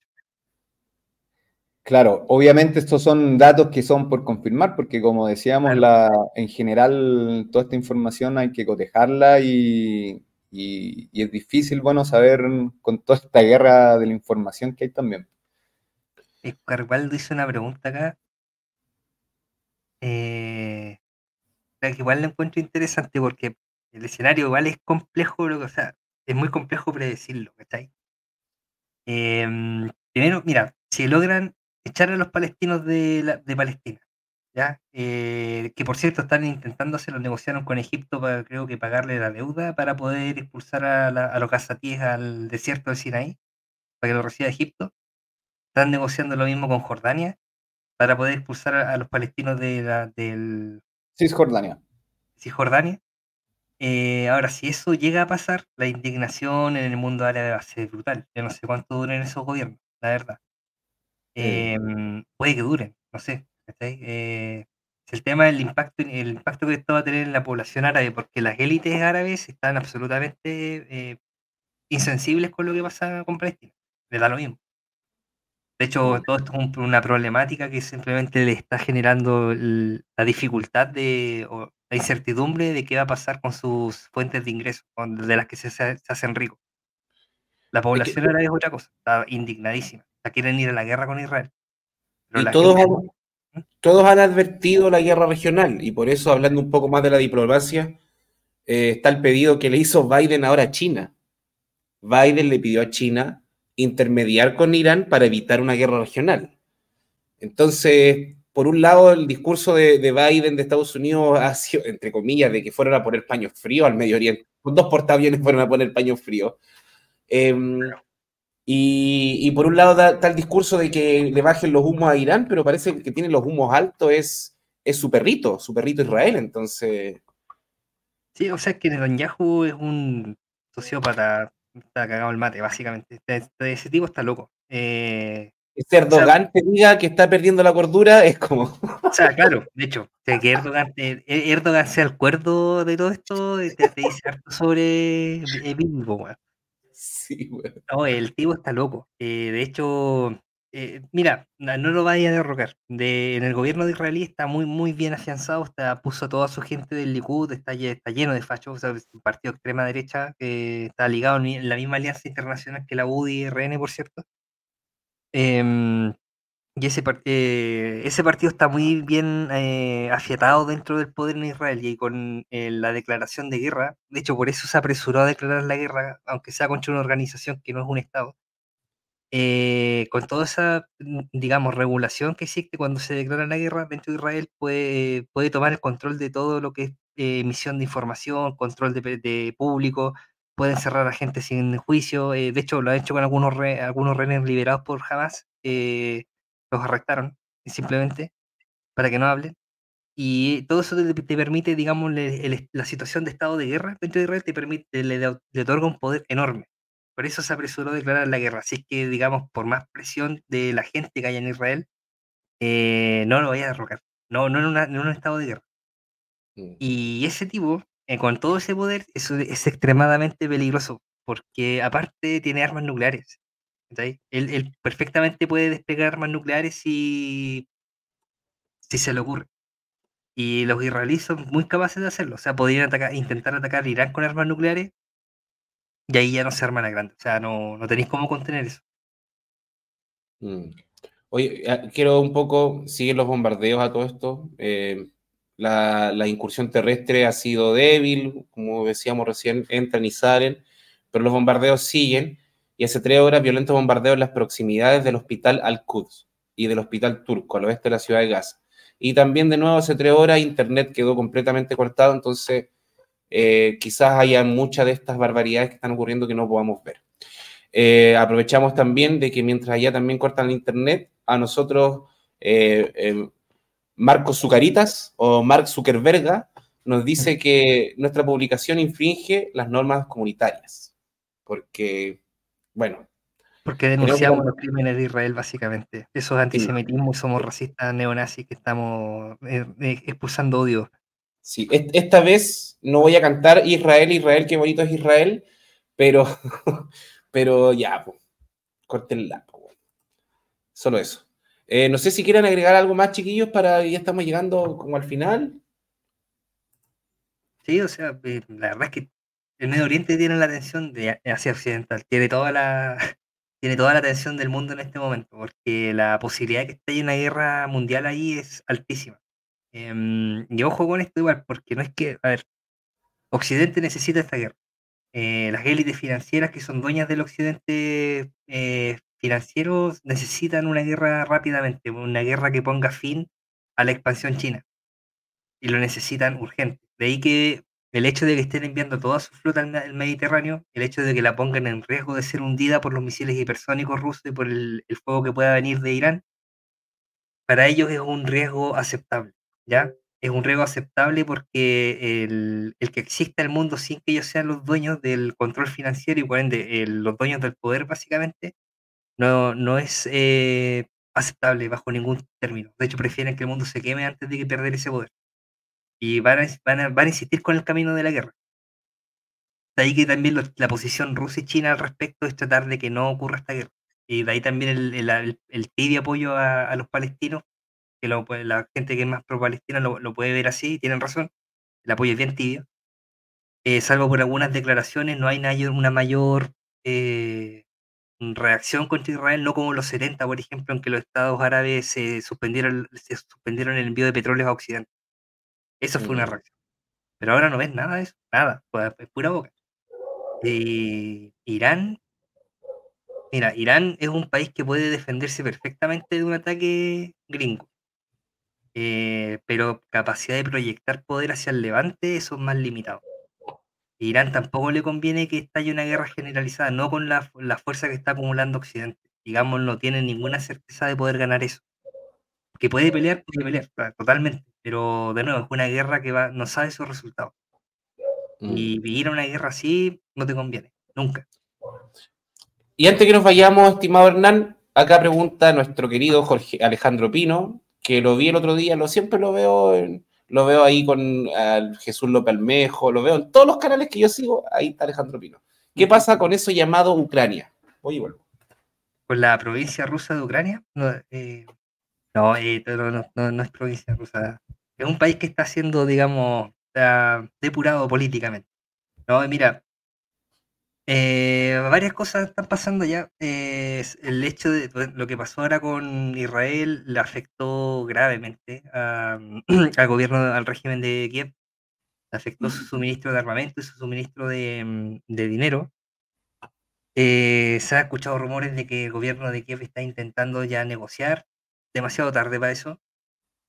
Eh, en el caso del frente en particular, los rusos están más activos, particularmente en Advietka, en otras partes del frente igual, digamos, el frente sigue activo en todas partes, pero en Advietka están inte- intentando tomar una fortificación que está al lado de, de Donetsk. No sé, no sé si puede acercarte a la capital de la República de Donetsk. Está. Voy con rojo. sí, está, está en la frontera, de hecho. La Ahí está Lugansk. con- Y Lugansk Donetsk está, liberado ya, pero eh, más abajito, donde está la donde está como la concentración de bombas y todo eso, ahí está Donetsk. Ya, dale. Acércate un poco más. Ya, ¿ves ese que hay como una especie de saliente ucraniana? Que está rodeado por rojo, un poquito más al norte de Donetsk. Sí, queda como un huevito ahí. Eso es Advietka. Advietka es una, es una aldea, una, bueno, es como una ciudad satélite de Donetsk que se fortificó después del, de- después del desastre de Debaltseve en 2014. Eh, los ucranianos se lograron asentar en ese pueblo y desde ahí eh, lo fortificaron, desde el 2014, para evitar que las milicias populares de la República de Donetsk los- lo ocuparan, de hecho. Y en ese proceso de fortificación lo convirtieron en un patio de, digamos, en un centro de artillería. Desde ahí han disparado un montón de, de munición de mortero, cosas por el estilo, munición, digamos, calibres más pequeños de artillería, eh, los han disparado contra Donetsk de manera periódica y sistemática durante 8 o 10 años ya. Y desde ahí causaron mucho sufrimiento a la población civil de Donetsk, ya en un intento de aterrorizarlos y de como rendirlos por desgaste, básicamente. Y la, Desde 2014, ¿cierto? Desde 2014 empezaron Sí, desde desde acá a 2014. atacar Donetsk y Lugansk, me imagino. Claro, de hecho, desde 2014 bombardean de manera incesante. Eh, pero con artillería, digamos, de bajo calibre. Eh, morteros principalmente. Como están al lado, el mortero alcanza de más. Eh, y los rusos ahora están intentando tomarla. Eh, eh, Avdiivka es una de las posiciones fortificadas más fuertes del frente. De, de las, más, de las más fuertes, de hecho. Y el intento de tomar esto es, bueno, uno un- es darle un golpe duro a la defensa general del frente de ucraniano y lo otro es una, digamos, una derrota moral para la población de Ucrania de- del este, ya porque Advietka era como, es como la, por decir, la cabeza de playa que tienen los ucranianos para poder tomar la capital de Donetsk y poder eh, aplacar la rebelión que tenían, digamos, los ucranianos del, del este. Los del oeste son los agringados. Em, el hecho de que se lo estén tomando igual marca un precedente importante en el sentido de que Ucrania ya no puede mm, mantener sus posiciones fortificadas más fuertes, ¿ya? y eso deja muy mal pie al resto del país para poder resistir una ofensiva rusa, sobre todo porque ahora le faltan reservas de gente, no tienen gente para enviar al frente. Lo están comparando harto con Artemovsk, ¿no es cierto? Y con esa carnicería que se produjo ahí y también que dicen que la, la porfía de, de Zelensky es a toda costa mantenerse ahí. Y, y bueno, se sabe que va a ser una carnicería, básicamente. De hecho, Averodiesk es mucho más importante que Artemov, mucho más importante. Y Mucho mm, más. El tema es que no tienen fuerza. de- mira, lo último que supe es que mandaron a la, a la cuadragésima séptima brigada eh, ucraniana, que es una brigada de élite, eh, que de hecho participó en la ofensiva de eh, Zaporilla, en Robotino. De hecho, fue uno de los que más aportó a la Plaza Barley en esa zona. Eh, esa brigada fue diezmada en esa ofensiva, la ofensiva que empezó ahora en julio. Eh, y de hecho, sin estar reconstituida, eh, sin estar, digamos, repuesta completamente para el combate, fue de nuevo enviada a Dietka. Y de hecho ahora han, salido videos de cómo han, perdido tanques Leopard 2, eh, que los, digamos, los Leopard 2 todavía están en Ucrania, pero Alemania les pidió que no siguieran enviándolos al frente, para evitar los videos de, de los tanques siendo destruidos. Ahora los ucranianos las están enviando igual nomás. Y parece que los británicos se llevaron su Challenger para que no aparezcan de nuevo videos de Challenger siendo destruidos. Eh, el tema es que los ucranianos están en una situación súper precaria, eh, que no quiere decir que vayan a colapsar. ¿ya? Porque Ucrania puede pelear harto tiempo todavía, hartos meses, de hecho, sobre todo en invierno. le- dudo que los rusos lancen una ofensiva en invierno, no, no tienen necesidad. Y puede que el próximo año, en el verano de ellos, invierno nuestro, eh, haya una ofensiva grande, pero puede que no tampoco, puede que el país colapse em, por la cantidad de bajas. Han sido muchas. De hecho, ahora se, se dijo que solamente en estos cuatro meses murieron 90.000 ucranianos en la ofensiva, la contraofensiva eh, en el sur, que fue un fracaso, por donde se fue un fracaso rotundo. Y Rusia tiene otras preocupaciones, de hecho, más graves ahora que Ucrania, que es precisamente Irán. Eh, porque Irán está siendo amenazado directamente por el imperio. Estados Unidos es capaz de enviar una fuerza muy fuerte, capaz de destruir eh, Irán. Si bien Irán igual puede dar golpes, el tema es que puede tener un daño muy severo. Y ni a China ni a Rusia le conviene que Irán sea destruido. que la infraestructura de Irán fuera destruida, porque eso corta de raíz la idea de una ruta de la seda por Medio Oriente, por Asia Occidental. Y Sí, con eso, eso las conexiones terrestres-África, por cierto. Sí, por eso poníamos ese mapa y ese mapa, de hecho, en la ruta de la seda siempre ponen al medio a Irán, que es lo, Sí. que, lo que más en estos momentos ha, ha peligrado. Otra de las cosas que me gustaría que comentara Hernán, y para, con esto ya vamos cerrando. Bueno, ahí Alejandro Pino dice, a los Leopard ahora le dicen tanques Milei por gatito mimoso. Está bueno.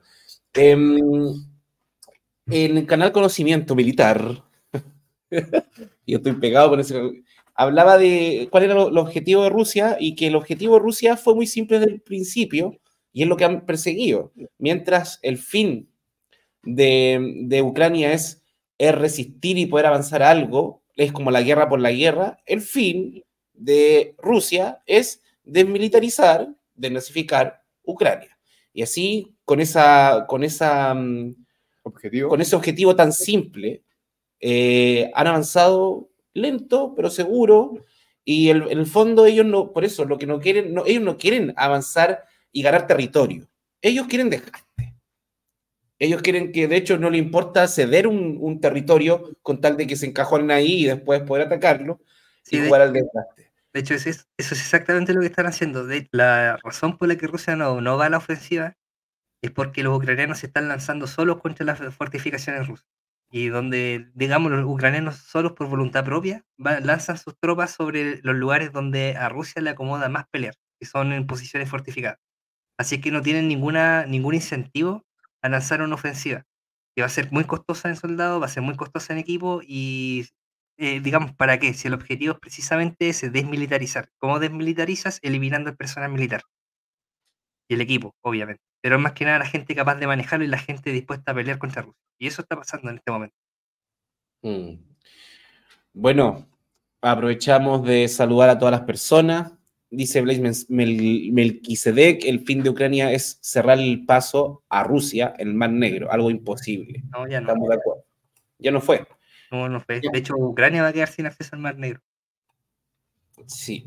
Bueno, le, le mandamos un saludo a Blaze, a Alejandro Pino, Alberto Rodríguez ahí, un saludo también con la Pachamama, ahí dice la tierra no pertenece al hombre, el hombre pertenece a la tierra, muy bien. Jorge Oces, eh, Oscar Waldo, Vinchuca, como siempre lo del René Braich, que está ahí con toda la choreza ahí comentando. Muchas gracias a todos por participar.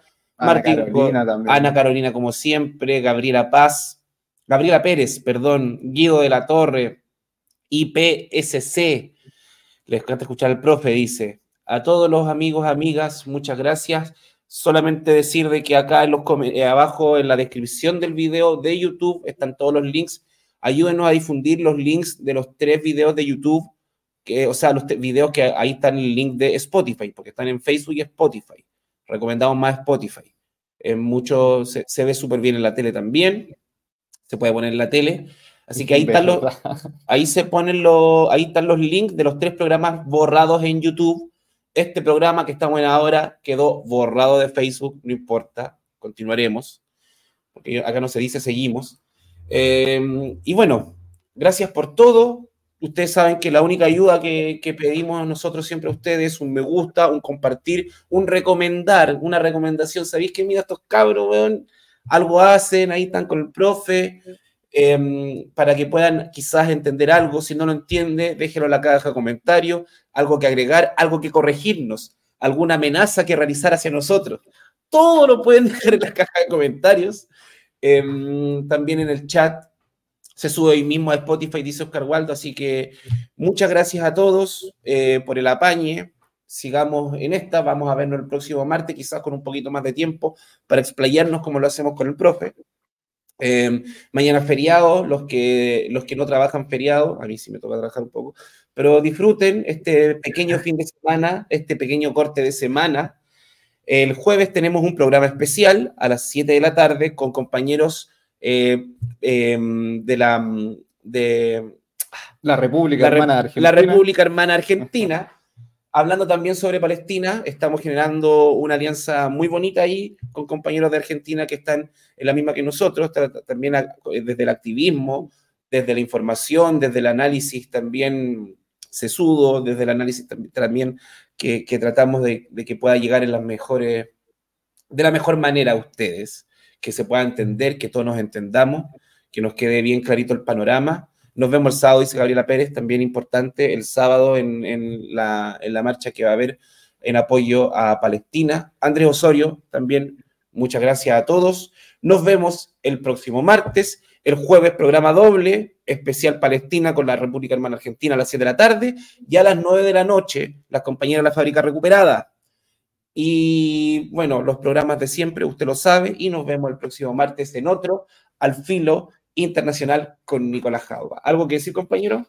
Es un cariño a toda la gente que nos escucha, en vivo o no, o los que nos buscan después, que sí. esas son lo, lo, la, las recomendaciones que estamos pidiendo. Eh, eso, seguir con la línea del Kiko que nos ayuden a romper este cerco, que so, estamos hablando la, las cosas que nadie quiere hablar. Acá hay muy pocos programas en Chile que, que muestran de esta manera gráfica para que vayamos entendiendo y que cada uno vaya sacando también sus propias conclusiones, ¿no?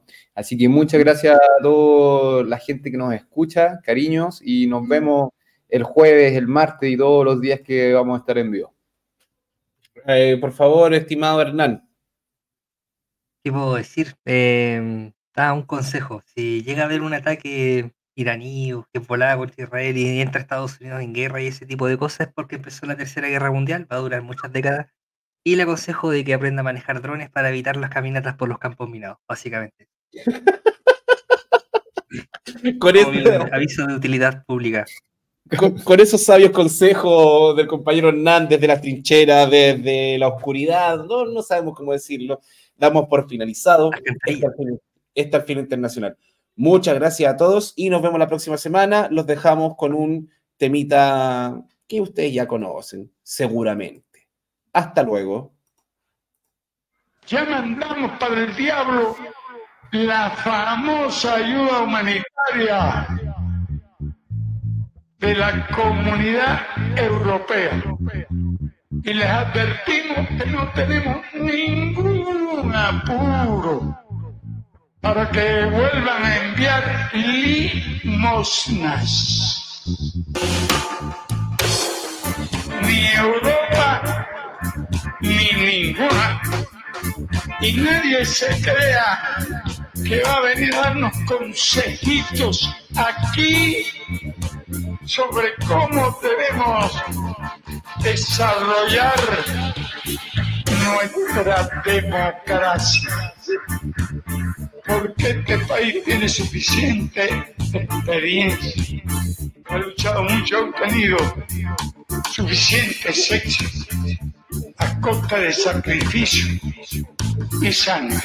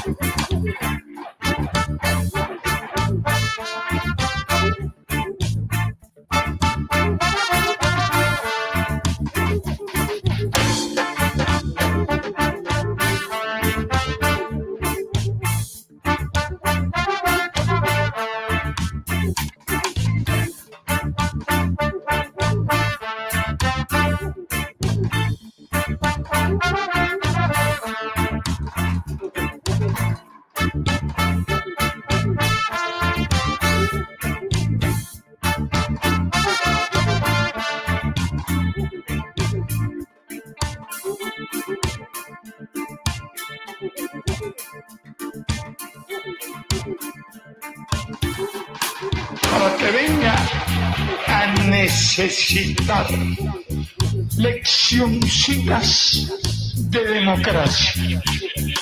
Porque ningún país del mundo así tiene la democracia que posee el pueblo de Cuba.